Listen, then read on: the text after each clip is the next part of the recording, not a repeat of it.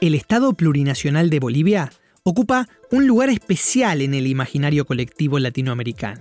Hace casi 200 años, esta tierra recibió su nombre en homenaje a Simón Bolívar, el gran libertador de América del siglo XIX. Pero en la actualidad, Bolivia encarna muchas contradicciones y flagelos comunes a los países de América Latina. Pobreza, desigualdad y corrupción. Bolivia es un país marcado por la presencia de una naturaleza diversa, imponente y sobrecogedora. Famosa por su falta de salida al mar, es una suerte de isla en medio de Sudamérica, rodeada por las infranqueables montañas de la cordillera de los Andes, la impenetrable selva amazónica y el sediento e interminable bosque chaqueño. Si visitas Bolivia, podés subirte a una cabina de teleférico y flotar sobre La Paz, la metrópolis más alta del mundo, viendo cómo una inmensa mancha urbana se extiende sobre una hollada a casi 4.000 metros sobre el nivel del mar. O si paseás por el lago Titicaca y las islas del Sol y la Luna, te adentras en el salar de Uyuni o vas al carnaval de Oruro, no podrás ser indiferente ante el colorido natural y cultural que ofrece este singular país. El estar en el medio de todo y a la vez separada de todo no le impidió a Bolivia albergar sofisticadas civilizaciones como la Tiwanaku, o ser la cuna de un imperio tan vasto como el incaico. Pero entre todos los pueblos originarios de este país, hay uno que se destaca, el Aymara. La cultura Aymara, portadora de tradiciones prehispánicas, incluso preincaicas, sigue viva. Sin ir más lejos, el Aymara es una lengua en uso. Seamos claros, un país es un tejido vivo, un todo orgánico en constante movimiento. Y pretender resumir su esencia en pocas palabras es ilusorio. Pero esta síntesis, este retrato de Bolivia y la bolivianidad, resulta imprescindible para entender de dónde viene el protagonista de esta historia, Marcelo Claure.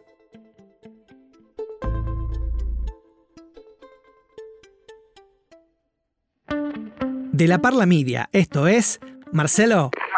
We have a problem. We have a problem un podcast sobre el vertiginoso ascenso de Marcelo Claure, el emprendedor picante, la locomotora boliviana, a quien no podés dejar de conocer.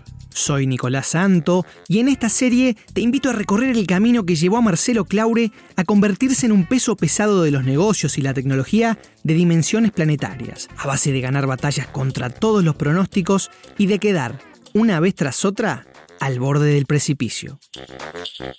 Episodio 2. Ese bendito mundial. Para la mayoría de los países de América del Sur, la competencia por clasificar al Mundial de Fútbol es una causa nacional, un asunto que impacta directamente en el optimismo con el que las sociedades miran al futuro. Pero en el fútbol de selecciones de Sudamérica siempre hay un optimismo que sale lastimado, porque las eliminatorias de Conmebol, la Confederación Sudamericana de Fútbol, son las más duras del mundo el juego bonito brasileño, las genialidades argentinas y la garra charrúa de los uruguayos dejan al resto de las selecciones prácticamente sin chances de clasificar al Mundial antes de comenzar a jugar. Este plantel que fue capaz de ganar tantas cosas se ha quedado afuera del Mundial. Señoras y señores, terminó el partido con un dolor en el corazón. Nos quedamos porque Chile queda eliminado del Mundial Rusia 2018. Por Dios, esta noche amarga no la vamos a olvidar nunca. Incluso para quienes no son fanáticos del deporte, es bien sabido que la selección boliviana es una de las más débiles del continente. Entrado el año 1993, Bolivia había participado solamente de dos mundiales, el de 1930 en Uruguay y el de 1950 en Brasil. Del primero, por invitación. Del segundo, porque la Asociación Argentina de Fútbol declinó competir en virtud de un enfrentamiento con la Federación Brasileña. En otras palabras, Bolivia nunca había conseguido clasificar a este torneo por mérito propio. Y frases del estilo de jugamos como nunca pero perdimos como siempre eran moneda corriente entre la afición boliviana. Sin embargo, en septiembre del año 93, la selección de Bolivia estaba frente a una oportunidad histórica con un empate contra Ecuador en Guayaquil en la última fecha de las eliminatorias, podrían conseguir su ansiado boleto a la máxima competición del fútbol de selección. Mi Bolivia querida, mi patria amada está tocando el mundial. Aquí en Guayaquil, los ojos enrojecidos por las lágrimas, está mirando su cronómetro Jairo Toro. Y un 19 de septiembre ocurrió lo imposible. Por primera vez, Bolivia clasificó a un mundial de fútbol. ¡Esto se está terminando! ¡Vamos! ¡Bolivia! ¡Bolivia! ¡Bolivia al mundial! El hombre que presidía la Federación Boliviana de Fútbol en ese glorioso momento era Guido Loaiza. Y con esa clasificación, su gestión se convirtió en leyenda. Nuestro invitado es el ingeniero Guido Loaiza. La palabra de Guido Loaiza. Una gran entrevista con Guido Loaiza. El presidente Guido Loaiza dio una entrevista al periódico La Razón. Ingeniero en telecomunicaciones y, entre otras cosas, expresidente de entidades regulatorias del sector de su especialidad, Guido Loaiza era también hermano de Armando Loaiza, quien fuera canciller de Bolivia y embajador ante el Vaticano y varios países. Pero en Bolivia, Guido era conocido por haber sido un exitoso presidente del Bolívar, el principal club de fútbol del país, y sobre todo por su preponderante rol en la clasificación al Mundial. Fíjate lo que son las coincidencias en la vida, que, aunque escrito de manera diferente, un amigo llevaba el apellido Loaiza. Le pregunté si por casualidad tenía parientes en Bolivia y resultó que no solamente tenía familia allí, sino que además Guido Loaiza era su tío. Mi amigo nos puso en contacto y esto me dijo Guido Loaiza sobre lo que significó la clasificación a este mundial para el pueblo boliviano. El fútbol invadió los hogares, invadió las oficinas, invadió los ministerios, invadió el palacio de gobierno. Es decir, eh, todo giró en torno al fútbol y, esa clasificación que además tuvo muchas, eh, muchos episodios que la hacían complicada y la gente entonces ya generaba una serie de teorías conspirativas, ¿no? La primera fue cuando nosotros le ganamos al Brasil después de 39 años y medio que había jugado eliminatorias y jamás había perdido un partido, entonces perdió acá y le ganamos y entonces inmediatamente llamó Blatter para decir que habían salido dos muestras positivas de, de coca. Si te estás preguntando por qué te estoy hablando de Guido Loaiza en un podcast sobre Marcelo Claure, la respuesta es simple. El recorrido de Claure no se puede explicar sin Loaiza. La historia entre estos dos hombres comienza en un avión. Se me acercó un, amigo y me, me, me, puse a charlar un poco ahí en el avión cuando estábamos en el vuelo entre Miami y La Paz. Y me dijo, mira, quiero decirte una cosa, acá hay un muchacho que es el hijo de una amiga, se llama Marcelo Claure, está en el avión y me ha pedido por favor que, que te pida si puede hablar con, contigo un poco. Sí, le dije, no hay ningún problema, yo, estoy acá en el avión, no me voy a ir a ningún lado y, con todo gusto. Entonces nos sentamos con Marcelo, tomamos un trago y bueno, charlamos y me contó que hacía, que se había recibido en, eh, en Boston y estaba yendo a Bolivia y me dijo que le gustaría mucho poder trabajar con, conmigo y demás. Y yo tengo bastante olfato y por otro lado, a mí me gusta mucho trabajar con jóvenes.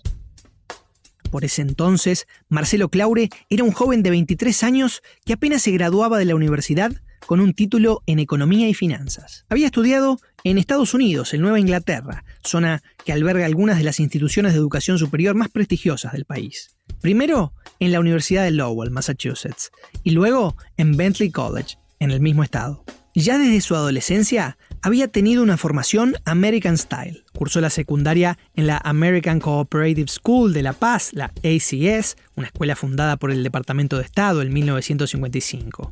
Allí las clases se impartían en inglés. The American Cooperative School, or ACS, has more than 50 years of history and experience. Y posiblemente la carrera diplomática de René Marcelo Claure, el padre de nuestro Marcelo, influyó en su inclinación por lo internacional. Al ser mi padre diplomático tuve la suerte de, de, de vivir en muchos países del mundo, como ser Marruecos, Bolivia, la República Dominicana y Guatemala. Pero por más Bentley College y American Cooperative School, por más padre diplomático y educación estilo gringo, lo cierto es que para que un latinoamericano, aunque de buena posición social, llegue a escalar tan alto como llegó Marcelo, se necesita más que ser un nene de papá. Se necesita una combinación de je ne sais quoi, astucia personal y cierto alineamiento cósmico. Y para Marcelo, tal como para la selección boliviana en ese mítico año 93, algunos de esos elementos se hicieron presentes. Por aquel entonces, como todo joven recién graduado, Marcelo necesitaba aterrizar en algún empleo para acumular experiencia. Y ese cruce con Guido Loaiza marcaría su carrera para siempre. Decidí volver a Bolivia como la mayoría de la gente que estudia en Estados Unidos y tuve la suerte en el avión de conocer a una persona que ha marcado una parte muy importante de mi vida. Él es una persona que era un gran amante del fútbol, una persona que se llama Guido Loaiza. La diosa Fortuna parecía querer aliarse con Claure. Y cuando la diosa Fortuna golpea la puerta de un animal del gol, los balones suelen acabar en el fondo de la red. En América del Sur, con contadas excepciones de algún pelotero caribeño, el fútbol es el deporte rey, el que se juega en las escuelas, los potreros, en canchas improvisadas, en clubes y obviamente en estadios profesionales. Pasión, amor y para algunos hasta una religión. Pues México ya tiene su propia iglesia para rendirle culto a Maradona. Este es el segundo recinto precisamente para rendirle culto a el 10. Por todo esto, Estar en la cocina de la Federación de Fútbol de nuestros países es para muchos un sueño hecho realidad. Y para el joven Marcelo, la debilidad de la selección boliviana no era motivo de preocupación. Por el contrario, sería el combustible motivacional que su espíritu necesitaba. Trabajar con Guido Loaiza era una oportunidad para lucirse y demostrar todo aquello de lo que creía ser capaz. Y en medio de la conversación comenzamos a soñar, ¿no? Hablamos de por qué no llevar a Bolivia un mundial. Y para los que conocen de fútbol, el llevar a Bolivia un mundial es casi imposible, ¿no? Porque nos toca jugar con países como Brasil, como Argentina, como Colombia. Entonces, mi país había tratado más de 70 años de, poder llegar a un mundial. Y para un recién graduado de la universidad de 23 años, era ser un gerente internacional o un vicepresidente de la federación, era algo muy emocionante. Pero el simple hecho de pensar que íbamos a ser parte de un proyecto, de poder llevar a Bolivia al mundial, era algo que me entusiasmaba muchísimo. Esa capacidad de dar vuelta a situaciones adversas, de como se dice en inglés, turn around, por la que hoy Claure es conocido, comenzó a gestarse precisamente en este momento. Y también fue interesante el, asumir una, una, posición en la Federación Boliviana cuando la Federación estaba totalmente en la quiebra. Pero lo importante era de que teníamos un sueño y íbamos a soñar grande y íbamos a tratar de lograrlo. Los futbolistas que integraban aquella selección boliviana eran una auténtica generación dorada. El Diablo Marco Antonio Echeverri, Luis Cristaldo, Julio César Valdivieso. Y el pueblo boliviano había enloquecido con la clasificación al Mundial.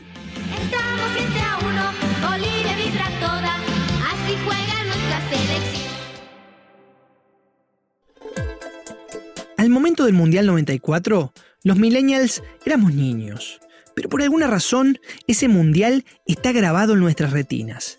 El penal de Roberto Baggio en la final. La responsabilidad de Baggio. Ele foi para Tetracampeón del mundo. El campeonato del mundo es finito. Lo vince el eh, Brasil. El pibe Valderrama y René Higuita como exponentes de la selección Colombia. Jorge Campos, el portero de la selección mexicana de playeras multicolores. Y ni que hablar, la histórica imagen de la enfermera llevándose a Diego Armando Maradona al control antidoping después del partido contra Arabia Saudita. Créeme que me cortaron las piernas. Con la clasificación de Bolivia al Mundial, Claure cumpliría el sueño de todo latinoamericano, vivir una Copa del Mundo desde adentro y con su selección. Demostrando sus dotes para el arte del pitch y peinado a la gomina, un joven Marcelo comenzaba a aparecer en los medios y presentaba de esta manera lo que sería la base de operaciones de la selección durante el Mundial 94. Fui a Boston y visité todos los campos de entrenamiento que se nos ofrecieron, los que fueron aprobados por la FIFA y por World Cup 94. La verdad que lo que más me impresionó fue la predisposición de, total de todas las comunidades aledañas a la Universidad de Massachusetts en Dartmouth a recibirnos y acogernos como si fuéramos sus propios representantes. Aparte de esto, como ustedes podrán observar, después se les va a hacer un tour de todo lo que es la Universidad de Dartmouth y nos brindan por demás todo lo que será necesario para una preparación seria de Bolivia al Mundial. Pero vayamos al camino de la selección boliviana. En la fase inicial cae en el grupo de la muerte. Le toca enfrentar a la Alemania de Lothar Matthäus y Jürgen Klinsmann, a la España de Fernando Hierro y Pep Guardiola y a una Corea del Sur que no tenía grandes figuras, pero que defendía el honor del fútbol asiático. Bolivia pierde 1 a 0 contra Alemania, empata 0 a 0 con Corea del Sur y cae 3 a 1 ante España, acabando última. Sin embargo, para el pueblo boliviano, el Mundial dejaría anécdotas que pasarían a formar parte de la memoria colectiva. Por ejemplo, la famosa roja al Diablo Echeverry por una patada a Mateus a los dos minutos de entrar al campo de juego.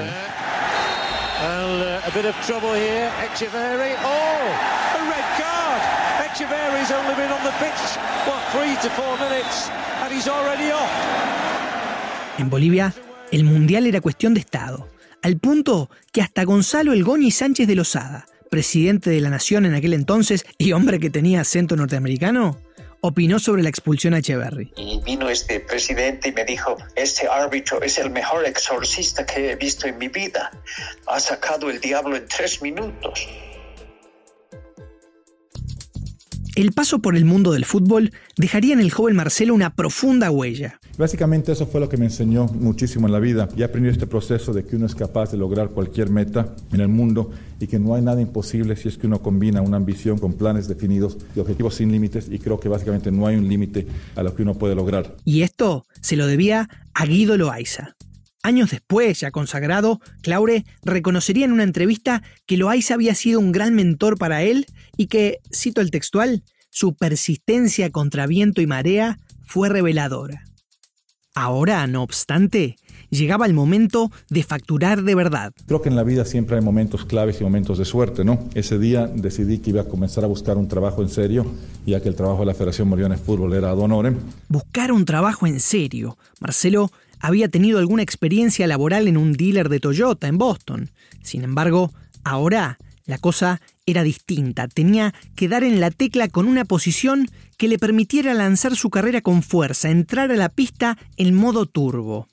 Pero esas oportunidades solían estar reservadas para gente mejor conectada. En ese momento, Marcelo no lo sabía, pero a su favor jugaba el hecho de que a mediados de los 90 una serie de nuevas tecnologías empezaban a ser adoptadas masivamente. ¿Qué ocurre cuando los inicios de una carrera se mezclan con una de las revoluciones tecnológicas más impredecibles de la historia? ¿Cómo encontrar la oportunidad justa? ¿Con quiénes formar equipo para ir a por esas oportunidades? Para Marcelo, las respuestas a esas preguntas llegarían de la manera menos esperada. Y comprar un teléfono celular, algo que hoy puede parecernos trivial, cambiaría la vida de Marcelo Claure por completo.